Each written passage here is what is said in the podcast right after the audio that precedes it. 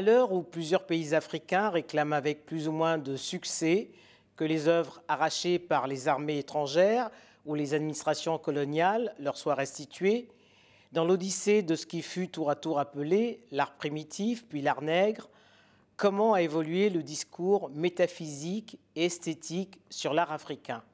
Jean-Luc Akaevi, bonjour. Bonjour, très chère Denise. Pour quelle raison le philosophe que vous êtes s'est-il intéressé à l'esthétique de la modernité de l'art nègre? Bah, Tout simplement parce que ces objets africains,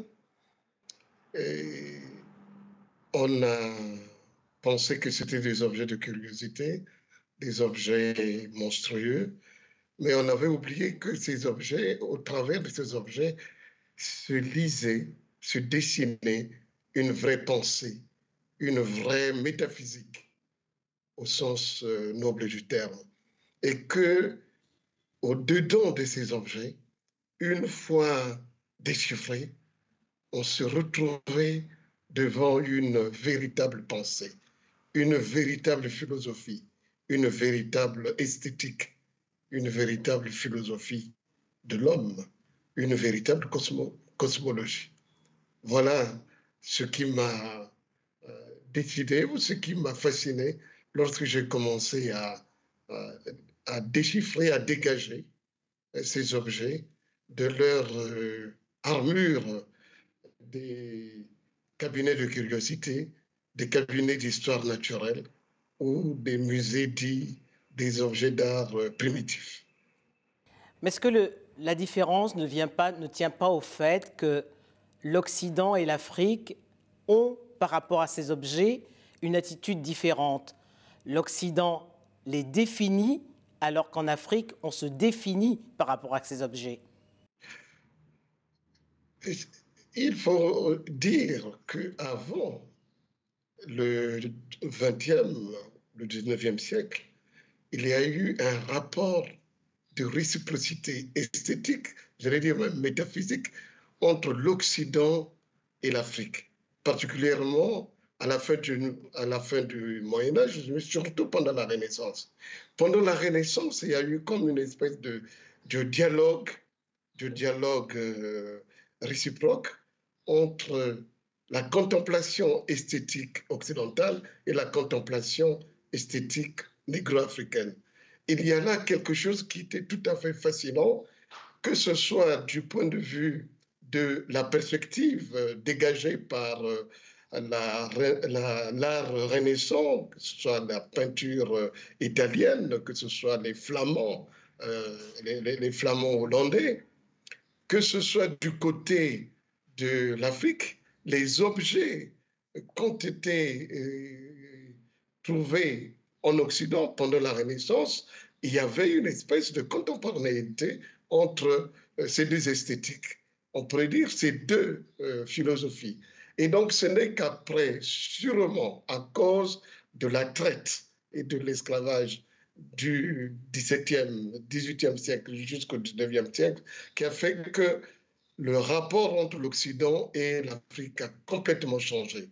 Et à ce moment-là, le regard que l'Occident va poser sur l'Afrique devient un regard de suprémaciste, un regard euh, de négriers, d'esclavagistes sur euh, l'Afrique.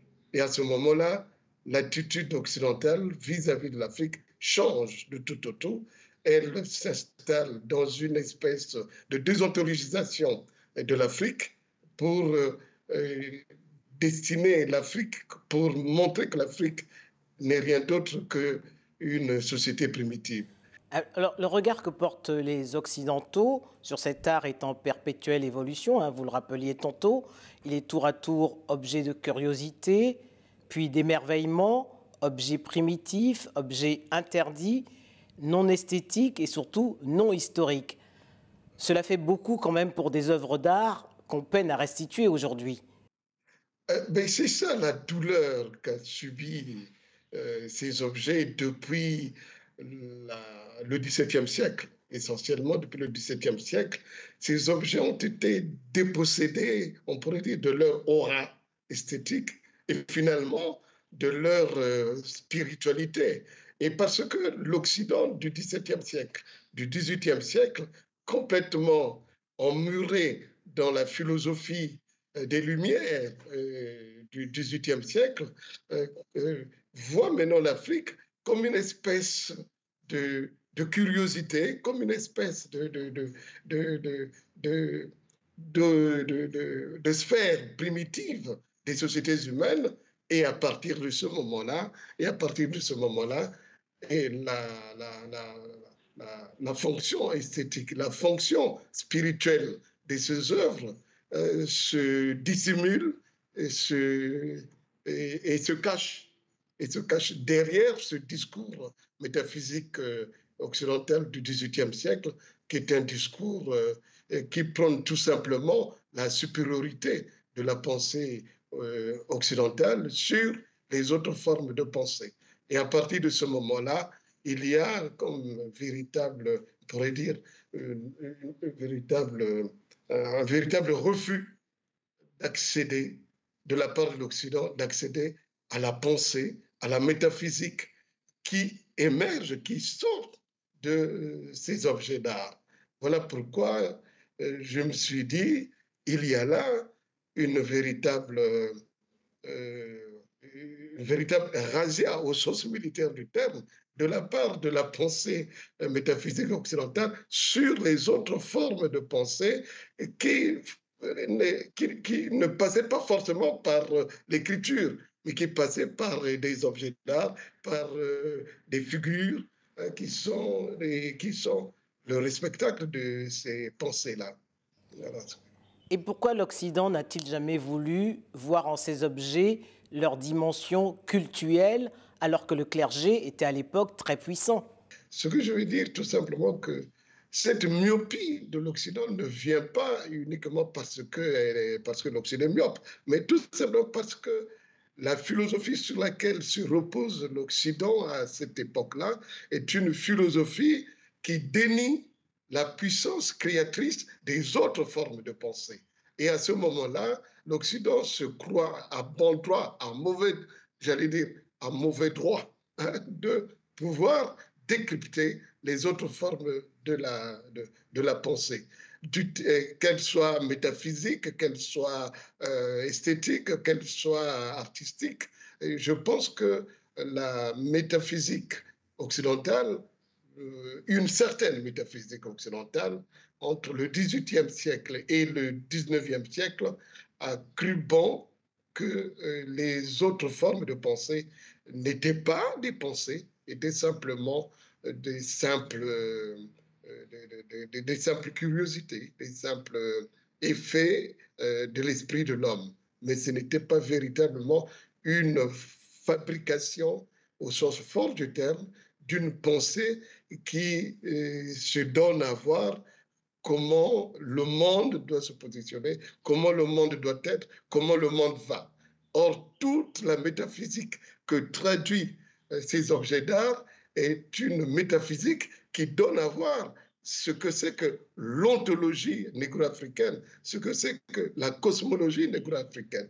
Voilà pourquoi euh, j'ai pensé qu'il était important de montrer à l'épreuve du discours métaphysique occidental comment se dégager la métaphysique euh, négro-africaine au travers de ces objets d'art. Mais comment peut-on comprendre que Picasso affirme qu'il n'y a pas d'art nègre alors que cet art fut, fut pour lui une source d'inspiration et que pas pour lui seul, pour bien d'autres artistes? C'est une boutade. Picasso au musée de Trocadéro, il arrive, il voit ces objets africains, il est ébloui, il est fasciné, il est complètement, vraiment euh, scotché pour parler euh, comme aujourd'hui. Il est complètement scotché par ces objets. Il revient, il repart, il, il, il, tressaillit. Il dit c'est pas possible. Un nègre connaît pas. Donc c'est une boutade. Mais comme, dirait, comme disait Jean-Paul, comme disait Léopold Sédar Senghor, un, de ses amis espagnols, mais il n'y a pas plus nègre que Picasso dans la fabrication de, de, son art. Voilà pourquoi je dis, c'est une boutade, mais c'est une boutade pour dire simplement qu'il euh, il était fasciné parce que il, il, il, était fasciné par la, la, la, puissance créatrice de ces objets, de ces objets d'art. Et lui qui pensait avoir atteint le niveau le plus élevé de l'esthétique occidentale, il se trouve là devant quelque chose qui lui paraît très très fort. Et à ce moment-là, il est complètement ébahi et il crie, il dit, Arneg connaît pas. Mon fond, c'était une boutade pour dire que mais, véritablement, c'est maintenant qu'il faut comprendre ce que c'est que l'art. À partir de, des objets d'art africains, je commence à comprendre l'importance de ce que c'est que l'art. Et c'est comme ça que euh, Picasso, pour moi, pour dire comme Léopold Sédar Senghor, est véritablement un, artiste nègre au sens où il devient, avec sa main saturnienne, il, met, il, il, montre par ses, par ses, objets d'art comment les objets d'art africains aussi montraient le monde tout en mariant le visible et l'invisible pour faire advenir le, le vrai visible. Jean-Luc euh, Akaevi, euh, pour terminer, le XXe siècle est pour vous un tournant hein, fondateur, hein, puisque c'est ce siècle qui affirme justement la modernité de l'art nègre. L'art nègre au XXe siècle, c'est l'élément. J'allais dire, je prends le mot de, je crois, Apollinaire, c'est, permettez-moi l'expression, c'est le sperme vivificateur, de l'art moderne du XXe siècle. Autrement dit, l'art nègre du XXe siècle, c'est cet art qui a permis à l'esthétique, à l'esthétique moderne du XXe siècle de s'affirmer comme puissance créatrice. Jean-Luc Akaevi, merci. C'est moi qui vous remercie.